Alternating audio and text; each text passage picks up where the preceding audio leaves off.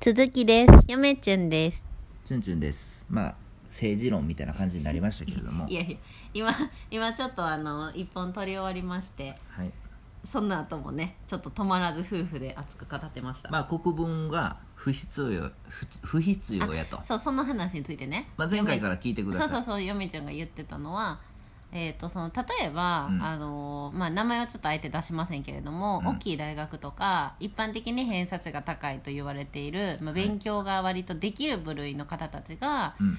例えば大学に行って、うん。国文学を学んでいただくことによって、うん。より国文学がいい方向に広がったりとか、うん。あのそのは国文学を知らないとか勉強してない人たちにも、うん。国文学とか国史とかをうん。勉強してもらうきっかけを作るような存在になる人たちやん。例えばうん。学校の先生とか、うん。官僚とか、うん。法律とか政治を作る人たちやんか、その人たちが通う大学の中に、より今までの小中高ともう講義のさ、うん。広い範囲でしか勉強できなかったのが、うん。やっと大学に行って競技でもうすごく極められる文学を学べるっていう場所においてうん。もう文学を学べなくなっちゃうっていうことは、うん。もうその言ったら賢い人たちがもう国文学を広めてくれるチャンスっていうのはないに等しいってことやん。はい。だからうちらあた、まあまあ今よチュン嫁ちゅんぐらいの人が国文好きって言うとってもただの好きで終わるやんかあの今嫁ちゃんが言ったことは実は、うん。うんあの何も響かないんですよ。民衆に。うん。そうやろな。前回チュンチュンが言ったように、うん。あの人っていうのはうん。基本的にネガティブ要素の方が すごくみんな聞き入りますんで刺激を与えるんであえ私はあえて不必要必要なやめてしまえって言ってるんですよね。じゃあやめたらどうなるかっていうのを考えましょう,、うんうんうん。そんなねあの綺麗事ばっかり正論ばっかり並べても、うんああそんなんだからなんなんてなるんやって。じゃあなくなったらどうなるかっていうのを考えればいいんですよ。いや面白そうだね。で前回は要するにこのその国を挙げてですね、うん。もう必要ないっていう感じにまなる。あそういうことになったやろな。もうこういうそういうことになってるんやと思いますよ、うんうん私もそう思った。うん。ちょっと否定された気持ちそれはどういうことかっていうとあの日本人の心を失ったよねと、まあ、三島由紀夫が危惧してたことやと思いますよ。うんじゃあそのなくなじゃあこれからまあ国分いいですわ別になくしても、日本の一回なくしてみようかじそう一回なくしてみましょう、うん。じゃあどうなるか。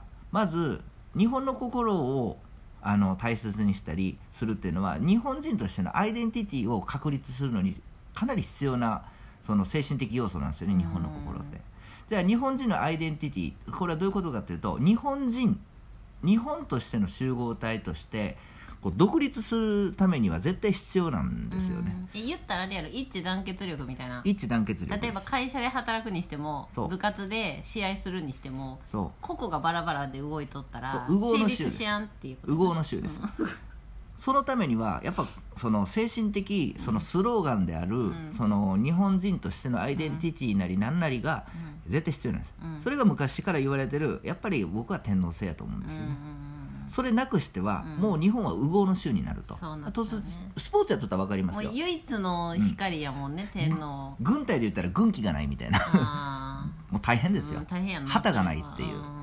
なのもうみんなバラバラ。何を目指していけばっていう感じ、うん。じゃあ国分も一つのそのアイデンティティを作る。まあ歴史もそうですけれども。一つの旗になるってことやな。そうじゃあ一致団結しない日本人がこれからどんどん増えていって、日本を挙げてやあのやっていく。どうなるかっていうと、うん。世界からあの取り残されて何やっとんのって感じやろ。あの国力必ず下がります。一致団結してない社員ばっかで働くみたいな感じやろ。あの日本人としてのレベルは下がる。成果上げるやんよな。となってくるとどんどん取り残されていく、やばい、うん、滅びます。うん、残念でした。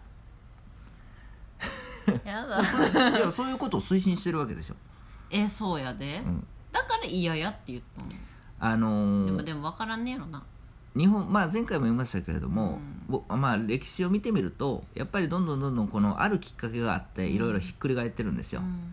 まああの江戸え奈良時代の文章をですね、うんうん。江戸時代でようやく読めるようになったと。普通に聞いたらさうわもう通りの長古事記伝すごいって思うけど、うん。今までも元りの宣長からしたら今まで何やってんのなんで俺こんな苦労しなあかんねんって。別に面白いからええけどっつって。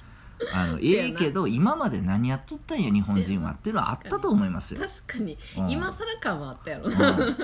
でもそういう民そういう民族性なんですよ、日本人って。ただ何かをきっかけにうん。ごそっとひっくり返るんですよね、本当にそうよ。最近で言ったらですね、えっ、と天皇制についてですけれども、うん。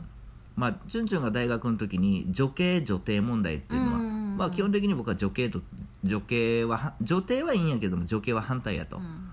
男系でないといけないと。そう大学の時はもうなんつうの大学でその機関誌まで出して、うん。あの反対したぐらいで、うん。で最近までまあ結局それはあの男女差別やとかもつなぎつななんつうのこう、そのなんで男系女性はあかんねん今の時代にみたいな。まあ論点は確かにそのある視点から見たら、そのずれてないんやけれども、やっぱりこの歴史日本人としての立場を,、やるとあと生物的にも言ったら、絶対に男系の方がいいっていうのは説明はできるんですけれども。なぜそういうふうになるかっていうと歴史を知らんから。そう。歴史を知らないから、うん。まあそうなってくると無理もないわな。天皇制は崩壊しますよね、うん。まあ先ほど言ったようにあの日本人としてのアイデンティティは一瞬で失いますよね。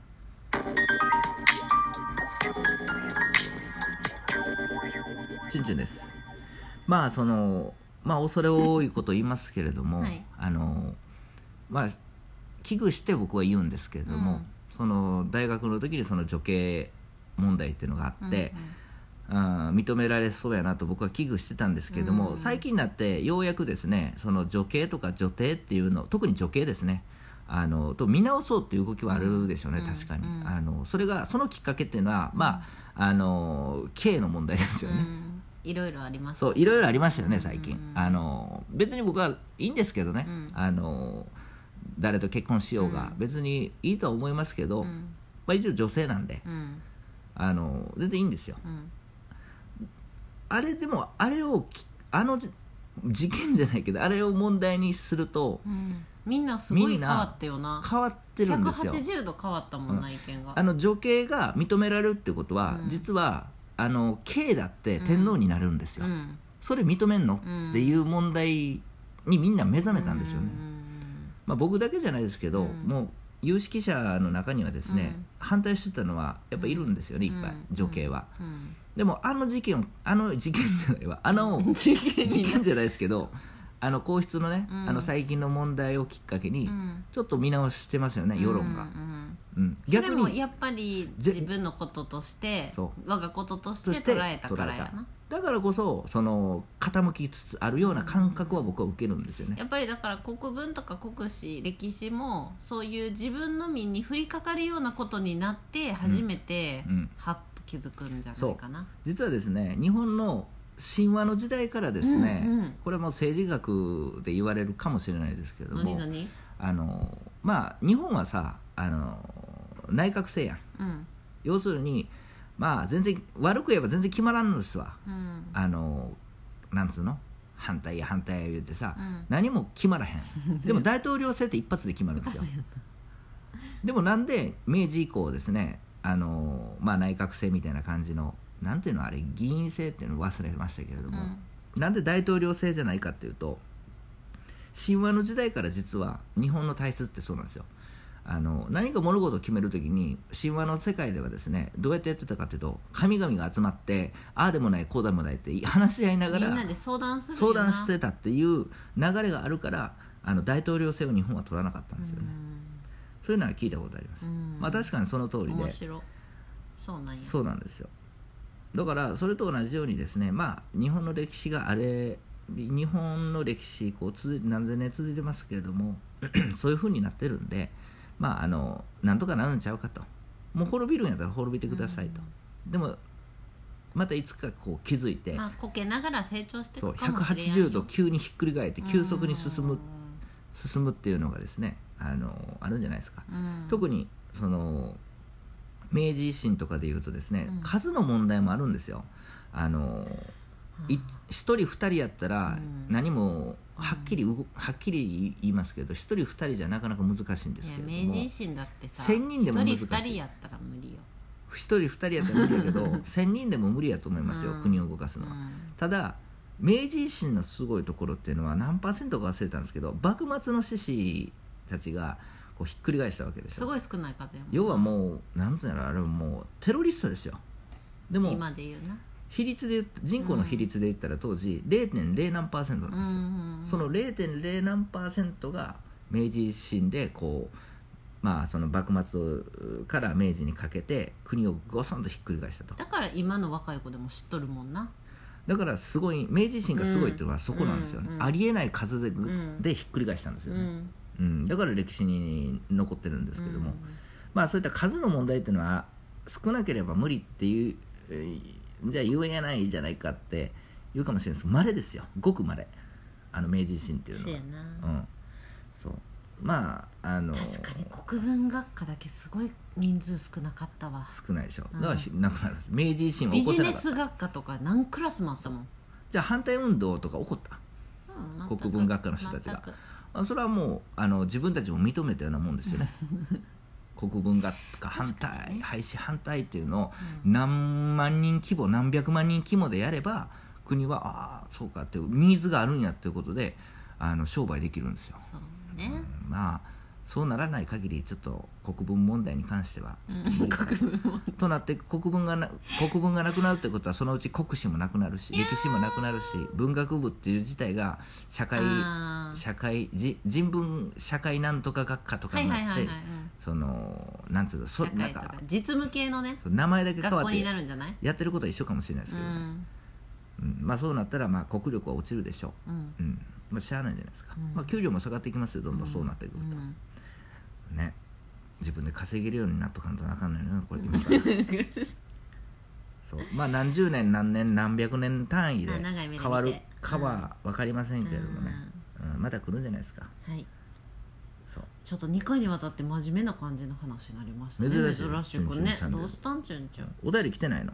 来てない。あでは皆さんさよさよなら